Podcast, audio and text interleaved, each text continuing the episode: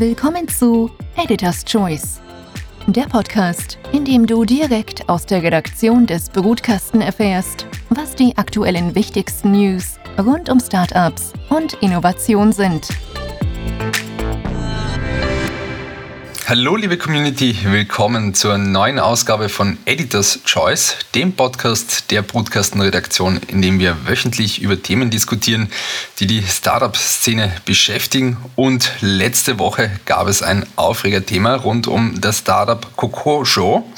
Äh, das im Mai letzten Jahres bei der Startup TV Show 2 Minuten 2 Millionen aufgetreten ist. Und konkret ist der Gründer mit schweren Vorwürfen konfrontiert, nämlich Betrug und Lohnprellerei. Und mein Kollege Momclo Nikolic, den ich jetzt auch neben Dominik Berlacki hier auch begrüßen darf, hier in dem Podcast, hat dazu eine monatlange Recherche betrieben rund um diese Vorwürfe. Momcilo, diese Vorwürfe, die da im Raum stehen, wie bist du auf diese Vorwürfe gekommen und äh, vor allem, wie hat sich diese Recherche vor allem hier auch, äh, wie hat sich die abgewickelt? Ja, ein Hallo erstmal. Gekommen sind wir drauf, weil sich ein ehemaliger Mitarbeiter von Coco Show einfach per Mail bei uns gemeldet hat, weil er den Nachbericht äh, von dieser 2 Minuten 2 Millionen Show gelesen hat und er einfach vor seinem alten Chef warnen wollte. Das war so die erste E-Mail und ich kann gern was ein bisschen zur Recherche erzählen. Vielleicht vorher, Coco Show ist ein Startup, das ein Getränk aus der Schale der Kakaobohne macht und Recherche hat sich insofern entwickelt, ähm, dass ich zuerst mit diesem einen ehemaligen Mitarbeiter telefoniert habe und im Laufe der nächsten Wochen und Monate sich mehrere gemeldet haben, die entweder angestellt waren oder als freie Mitarbeiter irgendwelche Dienste und Leistungen äh, vollbracht haben und sie alle gemeint haben, ihnen fehle Lohn, der Lohn ist nicht ausbezahlt worden. In weiterer Folge habe ich versucht, mit der Staatsanwaltschaft Berlin zu telefonieren und da mit der Beauftragten für diesen Fall. Die war leider nicht erreichbar. Ich wurde auch immer wieder vertröstet, beziehungsweise war es sehr schwierig, da jemanden zu erreichen. Als ich dann endlich an die Pressestelle weitergeleitet wurde der Staatsanwaltschaft, hat man mir nach mehreren Wochen und was weiß ich wie vielen, 20 Versuchen, als sie telefonisch zu erreichen, dann gesagt, sie werden sich nicht zu diesem Fall äußern, weil sie haben sich zu einem anderen Fall einmal geäußert und wurden gleich direkt verklagt. Das heißt, da war es etwas schwierig, aber in weiterer Folge kamen ähm, nicht nur ähm, arbeitstechnisch andere Personen, die mit Kokosho zu tun hatten, sondern auch die mit dem Gründer privat zu tun hatten, zum Beispiel Mieter und Vermieter, die sich gemeldet haben und ihrer Meinung nach ein gewisses Muster erkennen, was äh, den Gründer Ende betrifft. Und ja, schlussendlich ist es, das kann man bei uns schön auf der Broadcaster-Seite nachlesen, alle Hintergründe und wie es genau vonstatten gegangen ist und wie es weitergeht. Schlussendlich wurde er gefunden, weil er lange Zeit im deutschen Bundesgebiet nicht auffindbar war, in der Schweiz in Basel gefunden. Und anscheinend wird jetzt dort ein Gerichtsverfahren fortgesetzt, beziehungsweise die Berliner Staatsanwaltschaft hat das Verfahren wieder aufgenommen, nach meinen letzten Erkenntnissen. Wobei, glaube ich, die spannende Sache ist, dass er in Basel ja das Business einfach so weitermacht, wie er in Berlin aufgehört hat, oder? Also ich habe einen, einen Zeitungsbericht dann auch, wie ich mir, wie ich mir deine Story angeschaut habe, einen Zeitungsbericht von einem Basler Magazin angeschaut, wo, wo dann drinnen steht, oder ein Schweizer Magazin, wo dann drinnen steht, dass er dieses neue Unternehmen in Basel gegründet hat und von dort aus jetzt Coco Show als Getränk aus der Kakaoschale. Also es ist sehr spannend. Ja? Das war ja auch so ein kleiner Punkt, der zwischen den ganzen Vorwürfen auch ein bisschen durchgeschienen ist, dass der Gründer alles dafür tut, dass ein Startup äh, seine Marke Coco Show einfach weitergeführt wird. Eine seiner, also ich habe ja mehrere Wochen auch versucht, telefonisch und per Mail und verschiedene Quellen auch die Gründer zu erreichen, bis es mir schluss, äh, schlussendlich gelungen ist. Er hat eine Stellungnahme zu den diversen einzelnen Vorwürfen und zu den einzelnen Punkten auch an uns geschickt. Steht auch schön im äh, Bericht auf unserer Seite drinnen. Und äh, was ähm, herausgestochen ist, und ich glaube auch, das vielleicht auch diskutierenswert ist, ist, er meinte, dass die Mitarbeiter, Angestellte und Freie gewusst haben, dass es am Anfang auch zu Schwierigkeiten kommen könnte und dass das vielleicht so auch ein bisschen typisch ist für die Startup-Szene. Das ist äh,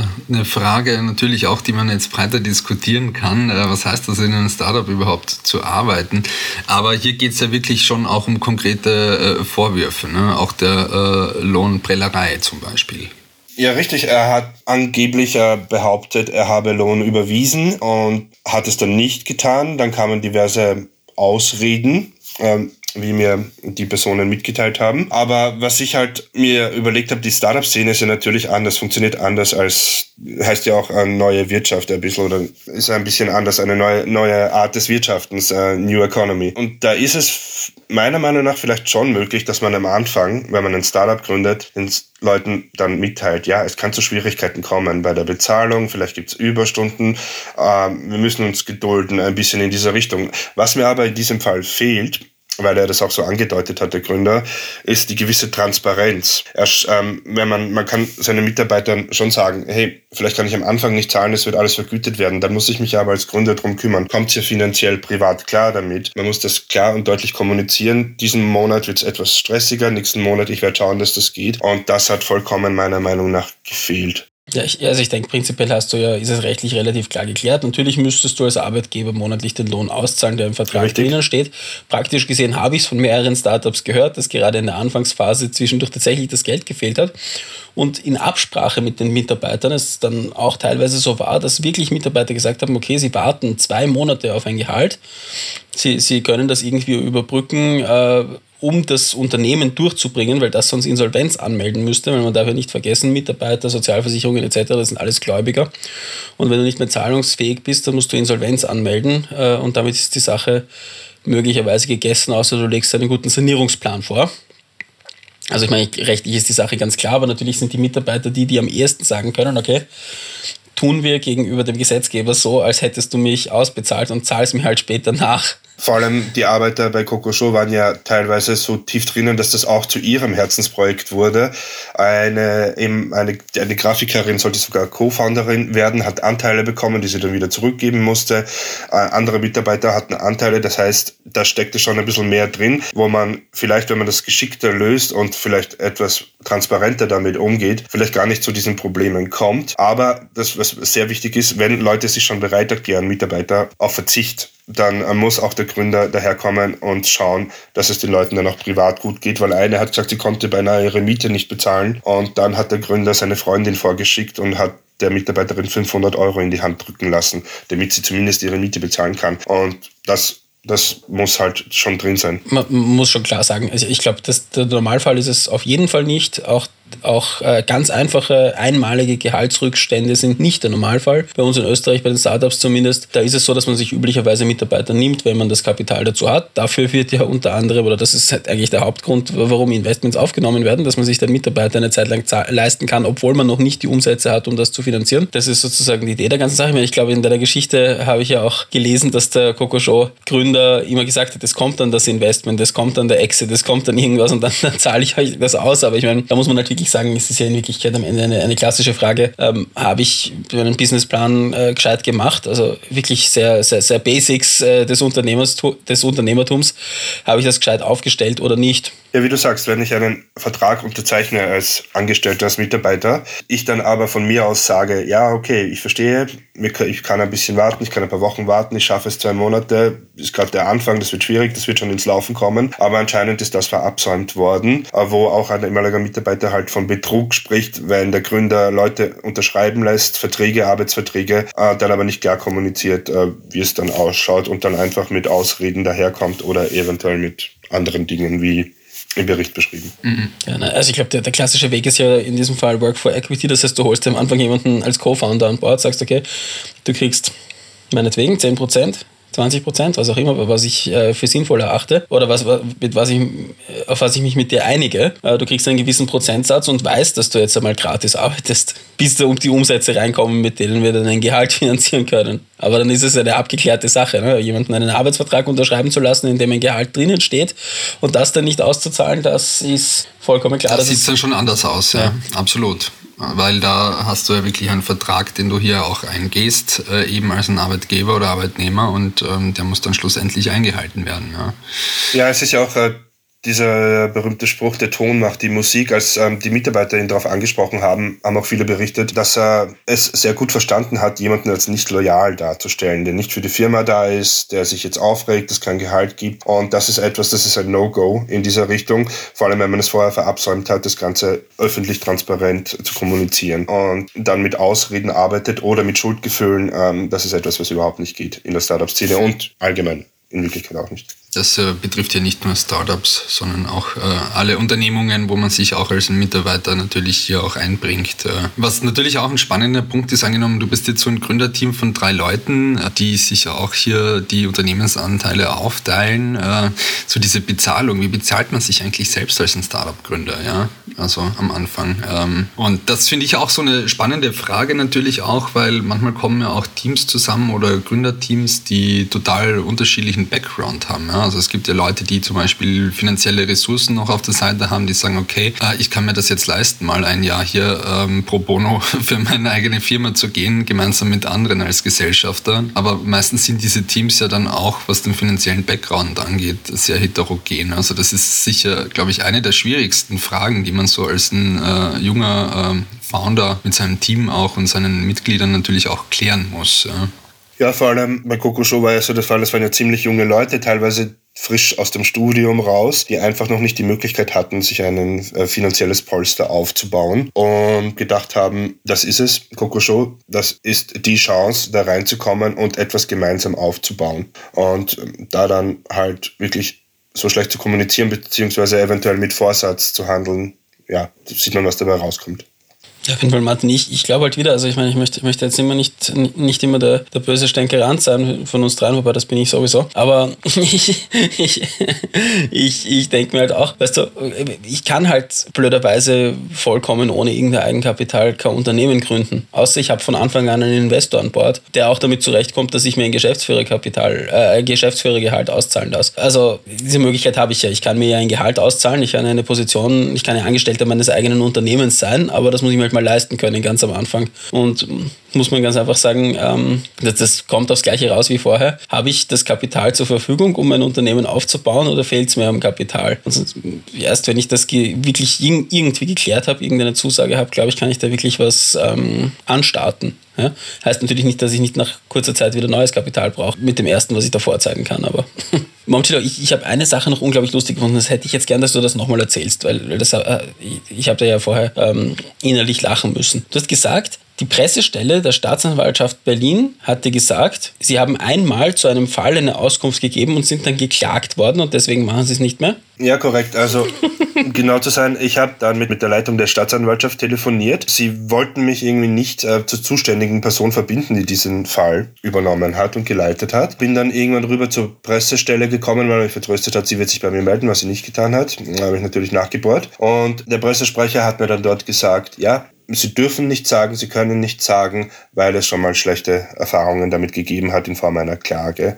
Wenn man sich den Text bei uns durchliest, am Ende steht ja auch, ähm, dass die ehemaligen Mitarbeiter von einem behördlichen Versagen sprechen. Die werden es genauso schwer gehabt haben, irgendjemanden zu erwischen oder dass da was weitergeht mit ihren Anzeigen anscheinend. Aber mittlerweile scheint sich das ja irgendwie gelöst zu haben, da er gefunden wurde und die Staatsanwaltschaft wieder äh, ihre Arbeit aufgenommen hat in, diese, in dieser Sache. Ich stelle mir da ja wirklich die Frage, was macht die Pressestelle, wenn nicht irgendwie was von sich geben? Wenn sie immer nur sagen, sie dürfen nicht, dann ist das natürlich ein netter Job, dort Pressesprecher zu sein. Die andere Sache ist wirklich, ähm, wer klagt Staatsanwaltschaft? Also das finde ich auch super. Das, ja, das sind wahrscheinlich Konzerne oder große, größere Oder kleine Startups. ja. Ja, was auch ein spannender Punkt ist bei dieser ganzen Sache, wenn wir jetzt auch, es steht ja jetzt im Moment ja Aussage gegen Aussage ein bisschen, ne, so wie ich das richtig verstanden habe, Momchilo. Teilweise, ja. Und das, und das ist ja noch äh, im, im, im Laufen, das Ganze.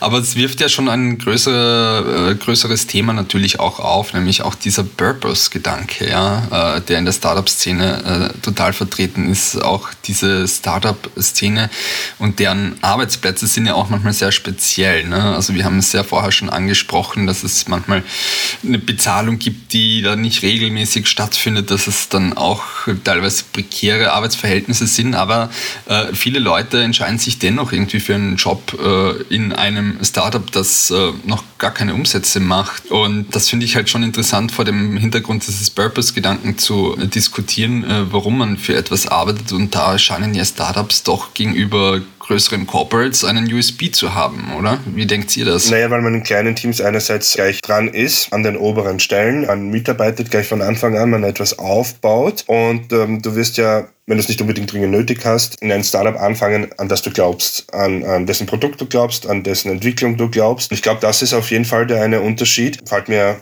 der Begriff Work Hard, Play Hard ein, dass die Leute dann auch bereit sind, 60, 80 Wochenstunden zu arbeiten, äh, sich keine Überstunden schreiben zu lassen. Das kommt, spielt alles mit rein, wenn einfach der Purpose, wie du sagst, passt. Aber ich, ich, meine, ich muss schon sagen, erstens mal merken wir, glaube ich, auch in unserer Arbeit äh, anhand der Ansprechpartner, die wir bei unterschiedlichen Startups haben, sobald es nicht mehr die Gründer selber sind, sondern irgendwelche Angestellten, spürt man, dass es in vielen, vielen Startups eine sehr große Fluktuation gibt. Und ich kann mich erinnern, dass ich da auch mal äh, über Studien geschrieben habe, dass tatsächlich äh, Startups bei, gerade bei Studienabsolventinnen und Absolventen, bei jungen Leuten an sich ein sehr unbeliebter Arbeitgeber sind. Also, dass die lieber zu großen Corporates gehen, ganz sicher auch wegen der Bezahlung. Aber ne, das nennen sie nicht als primären Grund, aber ich nehme mal an, dass das ein wichtiger Beweggrund ist. Also, so leicht ist es gar nicht und äh, deswegen glaube ich auch, äh, der, der viel genannte War for Talents, da tun sich äh, Startups teilweise leichter, weil es wirklich so ist, dass, dass viele von den wirklich talentierten Leuten, die wirklich was bewegen wollen, auch ein bisschen risikoaffiner sind und ein bisschen mehr purpose-driven sind und eher sagen, okay, ich mache da jetzt mit, ich, ich versuche das aufzubauen und will mit dem wachsen. Und auf der anderen Seite natürlich, wenn es dann darum geht, ein bisschen in die Breite zu wachsen und ein bisschen größer zu werden und du kannst dann nur noch halb so viel oder ein Drittel so viel zahlen, wie es ein Corporate macht, dann schaut es schon ziemlich schwierig aus, die richtigen Leute zu bekommen. Also ich glaube, da gibt es gerade so einen, so einen Tipping Point. Am Anfang ist es vielleicht leichter, die coolen Leute zu bekommen, wenn du in einem ganz kleinen Team bist und wenn es dann darum geht, dein Team von 10 auf 40 Leute zu erweitern, dann musst du mal schauen, woher du das Geld herbekommst, dass du die Leute holst, die du eigentlich dafür brauchst. Mhm. Und das äh, ändert natürlich auch die Unternehmenskultur dann auch sehr stark. Da haben wir ja auch mal ein Magazin ein eigenes Thema gemacht, wie sich HR-Strukturen dann verändern, wenn es vom Startup zum Scale-up übergeht. Ähm, tolles Heft. Ich, mir fällt jetzt die Nummer leider nicht mehr ein, aber kann man natürlich auch auf unserer Podcasten-Webseite nachlesen als ein PDF, sofern ihr das natürlich nicht als Print schon daheim habt. Ähm, ich finde das auch noch einen spannenden Punkt. Jetzt mache ich mich vielleicht auch ein bisschen unbeliebt hier in der Runde, aber ich habe mal ein interessantes Interview geführt mit einem Agile Coach äh, von Tieto Avery. Das ist ein IT-Dienstleister aus Skandinavien. Die sitzen auch hier in Wien. Und da habe ich darüber diskutiert, äh, diese, über, über diese flachen Hierarchien ja, in, in Startups. Ne? Und das ist ja quasi so ein bisschen die These, die da im Raum steht. Ne? Startups haben flache Hierarchien, man kann ja überall mitarbeiten, man ist voll agil, äh, purpose-driven etc. Und er meinte, ähm, dass Startups, sie sind ja, sie sind purpose-driven, aber nicht immer gleich agile. Ja, weil vor allem diese Eigentümerstruktur meistens dann dazu führt, dass es dennoch diese, äh, äh de, diese, diese Hierarchien auch gibt, so wie in einem Corporate. Ja, dass das manchmal eigentlich nur ein Schein ist, ja, weil äh, eben dieser Startup-Gründer, der der Eigentümer ist, dreht dann manchmal jede kleine Schraube im Unternehmen um, ja, so wie im äh, familiengeführten KMU. Ja, und das habe ich dann doch sehr interessant gefunden. Seitdem denke ich da auch ein bisschen äh, anders eben darüber nach, äh, wie eben diese Struktur Strukturen, ob die in Startups auch wirklich so sind und probiert es auch immer auch ein bisschen kritisch zu hinterfragen. Ich weiß ja nicht, wie ihr das seht. Also ich glaube, das ist erfahrungsgemäß, wenn ich mir das so anschaue, die Startups, mit denen wir reden, ist es einmal erstens sehr unterschiedlich. Also es gibt einfach Gründerinnen und Gründer, die sich da sehr gut abgrenzen können, beziehungsweise diese Fähigkeit haben zu sagen, ich habe mir jetzt jemanden mit Expertise reingeholt und diese Person macht das jetzt nach ihrem Gutdünken und ich gehe davon aus, dass das meinem Geschäft gut tun wird. Und es gibt Leute, die diese Fähigkeit nicht haben. Und ich glaube schon, dass das auch ein Indikator, also dass dafür auch ein Indikator die Fluktuation in bestimmten Unternehmen ist. Also ich, das ist nur, nur, nur so eine These von mir, dass die Fluktuation höher ist, wenn die äh, Gründerinnen und Gründer weniger loslassen können und äh, mehr sogenanntes Micromanagement betreiben. Mhm, absolut, ja. Wie gesagt, das ist ein total spannendes Thema, auch äh, Jobs in Startups oder auch eben äh, diese Arbeitsbedingungen, keine Ahnung, auch der War for Talents. Wir als Brutkasten setzen uns da auch ähm, intensiv natürlich mit dieser Frage auseinander. Wir haben eine eigene Jobplattform äh, dafür, aber auch, und das möchte ich am Schluss noch einen kleinen Hinweis bzw. Lesetipp geben. Äh, Katja Schuh äh, macht jede Woche, jedes Monat, Entschuldigung, jedes Monat eine äh, monatliche Kolumne zu diesem Thema Thema, wie ist es eigentlich in Startups zu arbeiten. Äh, die nächste Kolumne kommt in, glaube ich, zwei Wochen heraus. Äh, sind wir schon gespannt natürlich auf das Thema, das Katja Schuh hier auch mitbringen wird. Wirklich ein Lesetipp, äh, den ich hier zum Schluss auch mitgeben kann. Da, da möchte ich mich vielleicht noch mit einem anderen Lesetipp anschließen. Natürlich haben wir jetzt auch schon lange eigentlich die Serie von Max Lammer zum Thema Employee Experience. Lohnt sich auch einen Blick mal reinzuschauen. Das gilt nämlich durch die Bank vom Startup mit zwei Mitarbeitern bis zum Corporate mit 2000 Mitarbeitern sind da eigentlich sehr verallgemeinerbare Weisheiten drinnen, die man sich durchaus mal anschauen kann. Dann habe ich vielleicht keinen Lesetipp, aber einen Fernsehtipp. Die Serie Silicon Valley, die heißt genau so. Glaube ich von HBO. Müsste man schauen, ob sie auf irgendwelchen Streaming-Sendern ist. Würde ich aber allen Startup-Mitarbeitern und Gründern empfehlen. Ähm, ist eine witzige Herangehensweise, wie Startups funktionieren, auch äh, wie gearbeitet wird und die Probleme, die dadurch entstehen. Mhm. Also eine Menge Lesetipps und last but not least, sofern ihr natürlich diese Aufdecker-Story von Momchlo, die wirklich top recherchiert ist, noch nicht gelesen habt, lest es euch durch, macht euch eure Gedanken dazu. Es geht da natürlich nicht nur primär um diesen juristischen Konflikt, sondern auch ein viel äh, weitergehendes Thema, über das man natürlich äh, hier sich auch äh, austauschen kann und seine Gedanken sich auch dazu machen kann und sich natürlich auch kritisch auseinandersetzen muss. Wie schaut es denn eigentlich so aus mit den Arbeitsverhältnissen in der Startup-Landschaft? Ja, in diesem Sinne, lieber Momchilo, lieber Dominik, ich glaube, das war's für diese Woche. Seid nächste Woche wieder mit dabei bei Editors Choice, dem Podcast der Brutkastenredaktion. Tschüss. Servus. Das war Editors Choice, der Podcast aus der Redaktion des Brutkasten. Wenn es euch gefallen hat, dann schickt uns Feedback, bewertet und abonniert uns. Danke fürs Zuhören und bis nächste Woche. Euer Brutkastenteam. team